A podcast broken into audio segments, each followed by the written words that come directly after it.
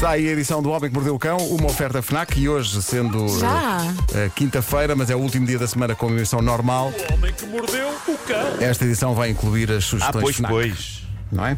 Pois vai, pois vai, Tens deixa-me só as sacá-las. Então, olha, se calhar eu vou começar por aí enquanto vais à procura disso. Uh, tecnologia, FNAC sugere o novo Apple MacBook Pro de 13 polegadas, ainda vai a tempo hoje. Processador M1 da Apple, dá-lhe velocidade e potência. Os gráficos são 5 vezes mais rápidos, o desempenho é melhor e tem uma autonomia de 20 horas. É o maior de sempre em termos de autonomia no Mac. E se anda à procura de osciladores Bluetooth, a FNAC sugere Sennheiser HD 450 BT. Tem cancelamento de ruído ativo, assistente virtual e autonomia até, atenção a isto, estes fones têm autonomia até 30 horas. Uau! Valentes. Valentes. Muito bem, muito bem. E antes de avançar para as histórias, já agora aproveito para dizer que colecionadores de Funko Pop, ou então para quem gosta muito do universo Wonder Woman, já sabem, o filme Wonder Woman 1984 estreou na semana passada e os Funkos. Ou Funkos já estão todos na Fnac, inclusive é a versão Wonder Woman Golden Armor. Para quem adora ler, a Fnac sugere Averno, é um livro de poesia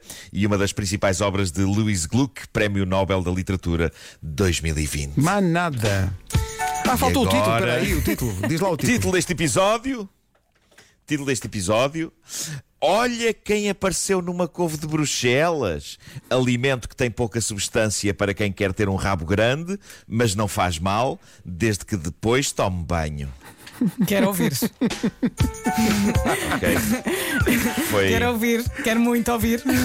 foi, foi muito intenso, foi muito intenso. É, é véspera de Natal, é um dia de, de pós de perlim-pim-pim e, além disso, Jesus apareceu. Pelo menos é o que diz uma senhora inglesa, Shauna Roberts, de 34 anos. Ela estava a preparar o jantar um dia destes e a mexer em couves de Bruxelas quando se apercebeu que Jesus apareceu numa couve de Bruxelas. Claro. Jesus Claro apareceu numa couve de Bruxelas desta senhora. sim. Ela tirou fotografia e tudo. Uh, o, o que se passa é que por baixo da couve de Bruxelas há umas manchas escuras que parecem de facto formar a cara de um homem com cabelo grande e pilosidade facial. Pois. Agora. Se é Jesus, eu isso não garanto. Eu isso não garanto. Tu viste a Ah, foto? A mim parece-me Jim Morrison. Parece Jim Morrison, vocalista dos Doors. E na verdade isto parece-me o tipo de coisa mais do Jim Morrison do que de Cristo. Porque Morrison era um rebelde e um provocador, não é? E portanto eu consigo imaginá-lo no além a planear aparecer numa couve de Bruxelas só porque sim. Já Cristo, muito sinceramente, eu acho que tem mais que fazer. Eu acho que tem mais que fazer.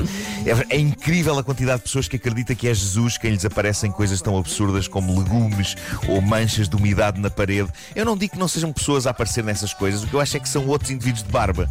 Uns possivelmente a fazerem-se passar por Cristo para serem vistos e outros que, na verdade, são só malta com cabelo comprido e barba que está no além e quer aparecer e dar um olá. Ok? Uh, no que toca a esta senhora, ela acredita piamente que é Jesus que lhe apareceu ali, tanto assim que. uh, ela não foi capaz de meter aquela couve de Bruxelas na água a ferver para a cozer. É incrível. Claro, é, é pecado. Não foi capaz. Isso é pecado. Não foi capaz. Mas também vos digo que se aquela couve era Cristo, como é do conhecimento geral, não iria ao fundo, ficava ali só na superfície da água e, e acredito que fosse capaz de sair eh, pelo seu próprio pé. Eh, de dentro da panela. Eu acho que sim. Ainda Ela- assim, é, mas ela, ela eu não acho podia, que ela não podia, não podia pô na porque, eh, porque Jesus é aquele que vê e couve tudo. Oh Pedro. aplaudo É isso. Natal. Não é fácil, é? Não é fácil. Aplaudo isso, aplaudo isso. Sim, sim, sim. É isso, é isso. Ahm, ainda assim, ah, eu, eu acho que esta senhora eventualmente vai ter que fazer alguma coisa à couve porque as couves de Bruxelas, quando estão boas, já têm um cheiro intenso, não é? Agora, se a senhora decide guardá-la, Ui. Eu imagino. seja quem for que apareceu naquela couve, epá, eu acho que vai ser uma desgraça na cozinha, ao nível do cheiro. Entretanto, reparei que no Facebook da senhora há mais pessoas a achar que é o Jim Morrison, na verdade. Há malta também a dizer que é o George Harrison dos Beatles.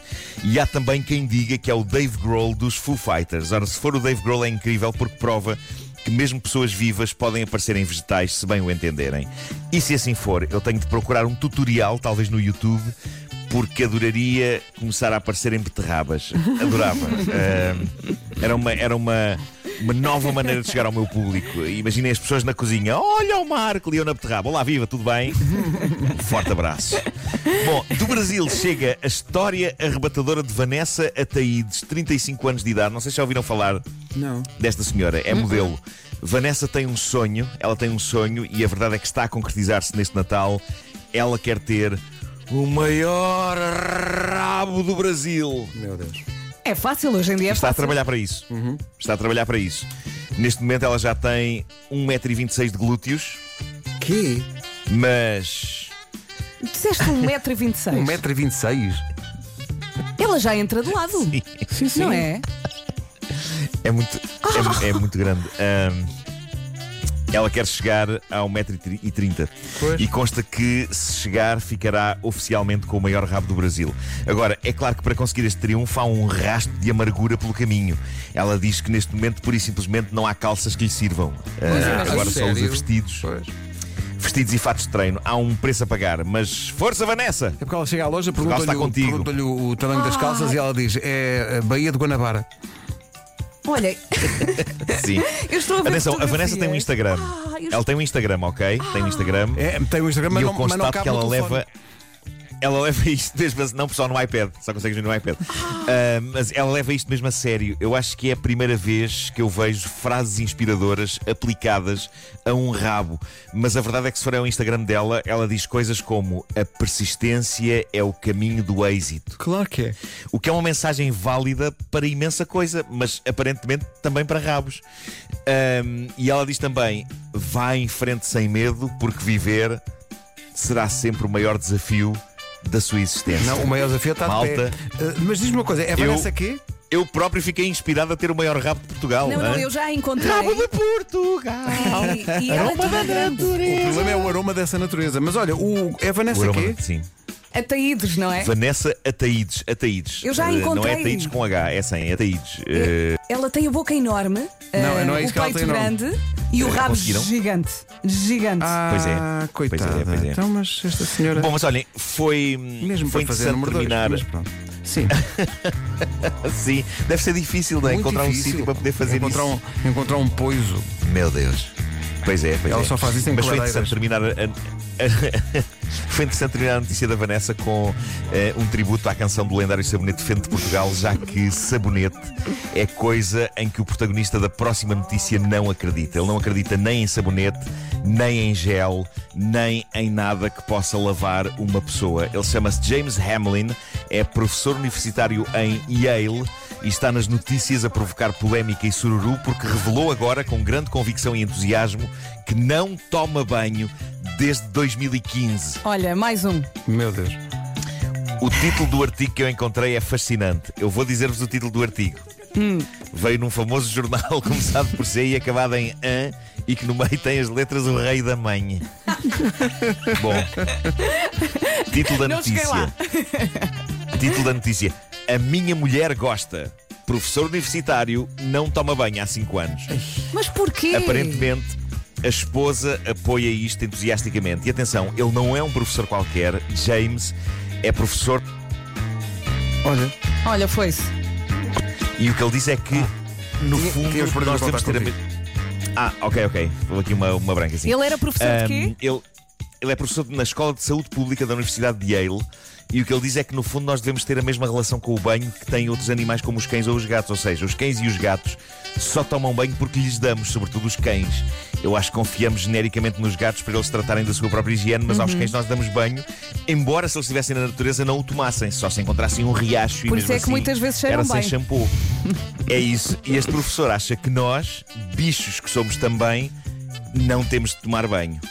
Oh senhor, deixe-me duvidar Eu, disso. eu imagino exato. aquele, aquele cor cabeludo. ui.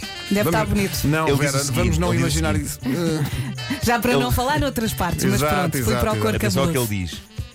O corpo habitua-se à falta de lavagem, diz ele. Pois. Será?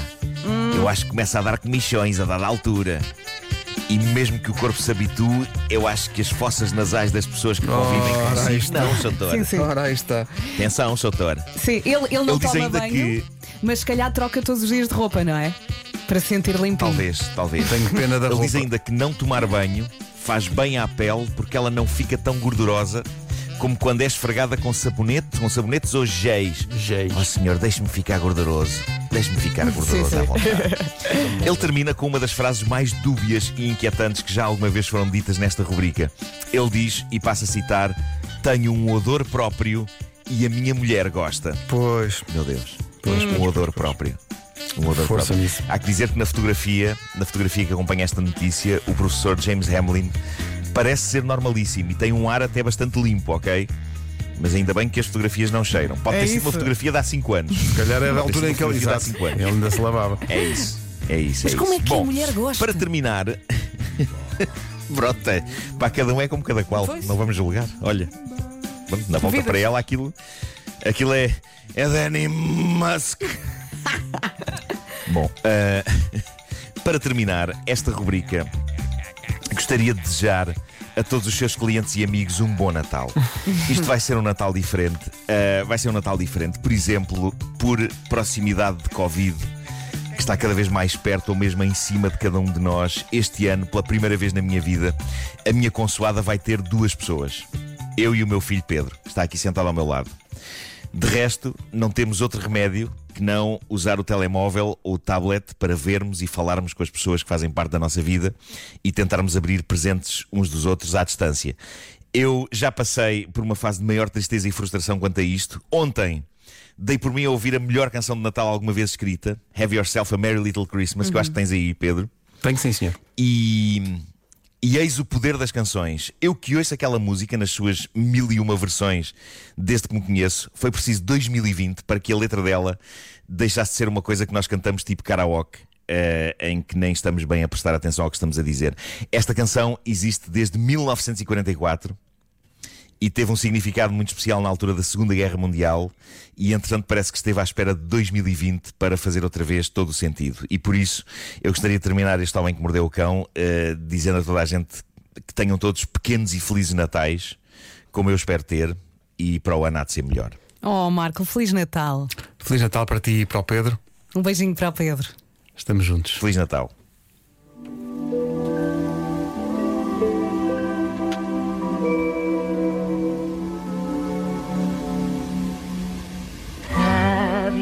Yourself a merry little Christmas. Let your heart be light.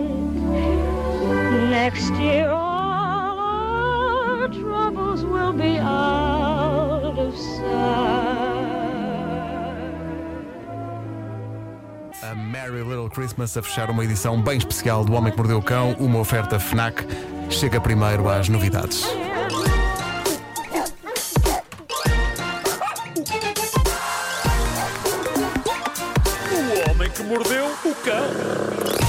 9 e 4. Bom Natal